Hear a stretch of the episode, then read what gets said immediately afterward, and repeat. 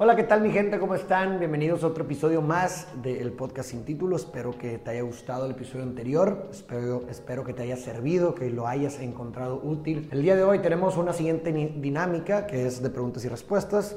He estado leyendo varias de sus preguntas. Acuérdense que tenemos varias dinámicas en diferentes redes sociales en donde contesto preguntas de ustedes. Así que agarré otra vez 10 preguntas para contestarlas en este momento. Antes de empezar, si no te has suscrito, por favor, intenta suscribirte si lo crees preciso, si crees que te puede ser útil estar inscrito en este canal.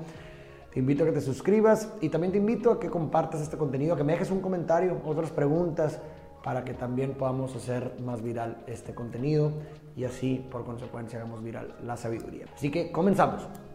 ¿Cuántos tipos de amor existen? Para esta pregunta me gusta mucho la tipología de Fromm del amor. Él decía que existen cinco diferentes tipos de amor. Existe el amor fraternal, que es el amor a todas las personas. Este amor se desarrolla cuando se ama a quienes no se necesita. Está en segundo lugar también el amor materno, que es el amor dependiente que fomenta el desarrollo del infante y que también inculca el amor a la vida. En tercer lugar también tenemos el amor erótico, que es la unión única con una persona. Es una atracción individual y concreta entre dos personas. Evidentemente, pues la intensidad de este sentimiento inicial puede desvanecerse, por lo que eh, factores importantes para el sustento del amor son la voluntad y el compromiso. En cuarto lugar, y digo cuarto lugar no porque sea más o menos importante, sino simplemente por funcionalidad, pero en cuarto lugar tenemos el amor a sí mismo, que es lo, lo opuesto, lo contrario al egoísmo, es el amor a uno, el amor a uno mismo es parte fundamental de, del amor a los demás, ya que sabiéndome amar, puedo amar a los demás de manera saludable. Y finalmente tenemos el amor a Dios. El amor a Dios es el acto, según Fromm, de experimentar eh, la unidad con Dios, con la naturaleza o con algo más grande que uno. Segunda pregunta, ¿qué opinas sobre las aplicaciones de citas como Tinder, etcétera? Eh, hay muchas excepciones, evidentemente, ¿verdad? Pero me parece que la cultura consumista en la que vivimos ha convertido al amor en otra mercancía. Los vínculos amorosos se miden ahora a partir de una relación costo-beneficio, en la que todos podemos llegar a ser descartables e intercambiables, así como productos, literal. La búsqueda del producto desechable con satisfacción inmediata y garantizada me parece que ha contaminado la base de las relaciones amorosas. Las personas acabamos eh, interesándonos más por obtener satisfacción al menor costo posible. No sabemos establecer eh, relaciones, no sabemos construir relaciones profundas ni significativas, ni tampoco buscar reparaciones. Estamos acostumbrados a descartar productos en el momento en el que dejan de ser satisfactorios. Y finalmente también estamos acostumbrados a que después de eso terminamos consumiendo los próximos. Así, dando swipe, dando swipe. Pero bueno, siguiente pregunta, ¿por qué el amor actual solo es sexo? Eh, hay muchas excepciones, evidentemente también, pero me parece que eh, eh, el amor actual, en sincronía con el individualismo actual, enfatiza principalmente dos cosas.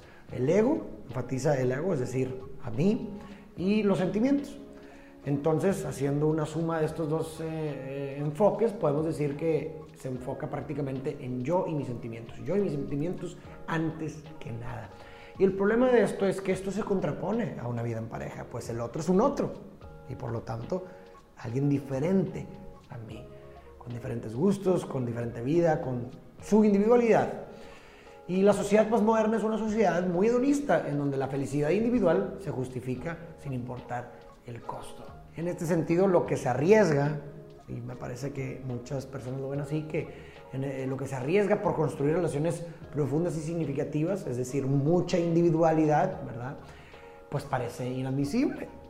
En una época de velocidad y flexibilidad, pues quizás sea mejor o menos riesgoso el, eh, eh, la superficialidad y el placer inmediato del sexo que el riesgo del amor en el que puedo salir perdiendo. Cuarta pregunta. Para ti, ¿qué es el amor? ¿Cómo es una relación madura? Según Fromm, y lo vuelvo a citar porque me gusta mucho su concepción del amor, según Fromm, el amor infantil sigue el principio amo porque me aman. Mientras que el amor maduro obedece el principio me aman porque amo. El amor inmaduro te dice te amo porque te necesito. Mientras que el amor maduro te dice te necesito porque te amo. El amor maduro es la paradoja de dos seres que se convierten en uno y no obstante siguen siendo dos. El amor maduro es la voluntad de cuidar, de responsabilizarse, de respetar y conocer a otra persona. ¿Qué diferencia hay entre estar enamorado, amor y querer? Mm, así lo veo yo. El amor se satisface cuando el objeto se perpetúa. El amor es cuidar y proteger. El amor conserva. El amor preserva el objeto. Mientras que el deseo se satisface y el objeto deja de, de existir. El deseo se satisface, aniquila el objeto y luego se redirige hacia otro. Por eso es que el deseo destruye el objeto. Y el enamoramiento pues sería este proceso, este entre, este proceso de transformación de desear a amar.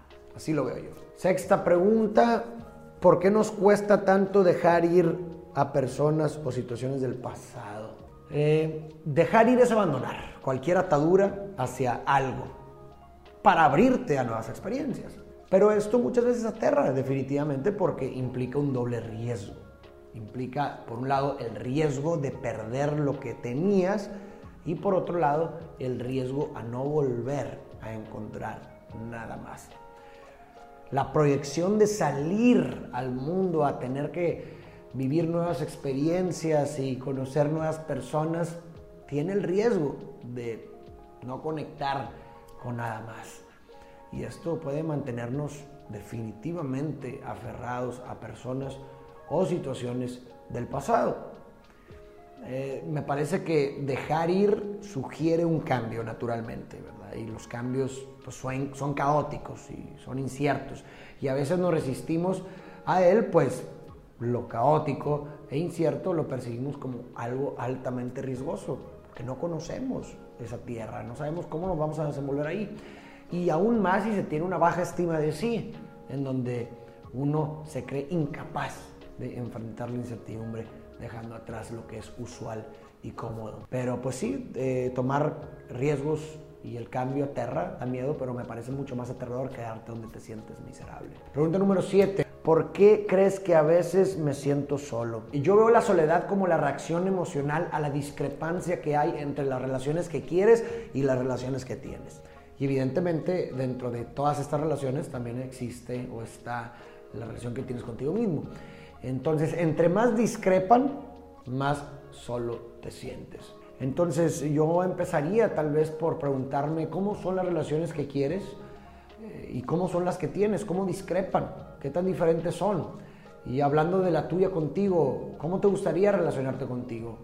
Hablando también de las relaciones con los otros, que ¿crees que podrías comunicar tus necesidades emocionales con las personas que te rodean? ¿O de plano habría que tal vez eh, que cambiar de compañía? Son preguntas que hay que hacernos para ver qué podemos modificar de las relaciones que tenemos para que se acerquen más a las relaciones que queremos. Pregunta número 8. ¿Cómo superar a una persona que no era como pensabas? Híjole, eh, me parece importante estar conscientes de que nuestras ideas de los demás no necesariamente tienen que coincidir con lo que realmente son. Las ideas son eso, son idealizaciones y fantasías que nos creamos de las demás personas. Y cuando la idea resulta muy, muy alejada de la realidad, es preciso estar en paz con que el otro no tiene la obligación de ser como tú pensabas o como tú quisieras que fuese. Y entonces decidir honestamente, sinceramente, si, si lo que deseas es permanecer así o, irte. Pregunta número 9. ¿Cómo hacer para mantener la motivación en lo que haces? Es una gran pregunta. Eh, me parece que la motivación está directamente ligada con una proyección hacia un futuro.